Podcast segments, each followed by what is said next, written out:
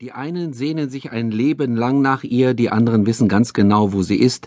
Die einen sagen, sie befände sich nur in ihrem Kopf, andere bestreiten lakonisch ihre reale Existenz. Heimat ist ein ambivalenter und emotional aufgeladener Begriff, der für viele von existenzieller und vor allem auch utopischer Bedeutung ist. Der Berliner Philosoph Professor Wilhelm Schmid begibt sich in der SWR2 Aula auf Spurensuche. Wie nehmen wir in unserem Alltag die Welt wahr? Einerseits ist sie eine Verlockung, ihre Weite zieht uns an, wir sehnen uns danach zu reisen. Sind wir dann irgendwann tatsächlich unterwegs, kommen wir gerne zurück. Die Welt ist andererseits nämlich groß und unübersichtlich. Wir brauchen eine kleine Ecke, die uns vertraut ist und die wir überschauen. Was uns Heimat bedeutet, erfahren wir am besten, wenn wir sie für eine Weile nicht haben. Das gilt auch für die Heimat als Thema überhaupt. Die Heimat wird historisch erst in der Zeit entdeckt, in der sie verloren zu gehen droht. Das hat sehr viel mit der Epoche der Moderne zu tun. Seit den Anfängen der Moderne im 18. und 19. Jahrhundert beschleunigt sich der Prozess einer Befreiung von Bindungen aller Art.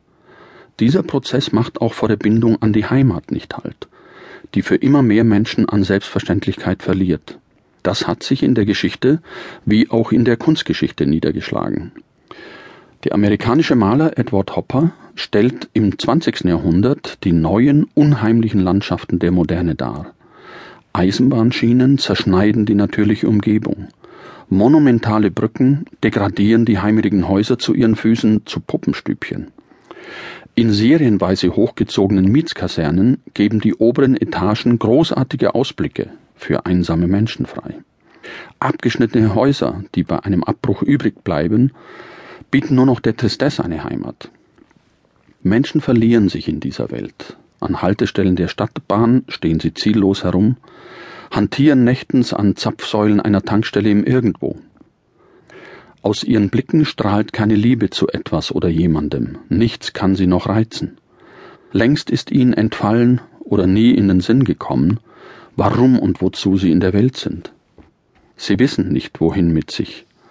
Ihre Beziehungslosigkeit malt Hopper viele Male, angezogen vom Sog dieser Lehre. Die Bilder fordern zum Innehalten und Nachdenken heraus. Was ist der Mensch in der modernen Welt? Schon im 19. Jahrhundert sah der Philosoph Friedrich Nietzsche diesen schicksalhaften Moment kommen, in dem der Mensch heimatlos wird und sich zur Neubesinnung genötigt sieht. Warum und wozu ist er da? Wo kann er noch etwas finden, das seinem Leben Sinn gibt? Nietzsche selbst fand es wichtig, sich nicht nur von Beruf, Familie, Freunden, Glauben,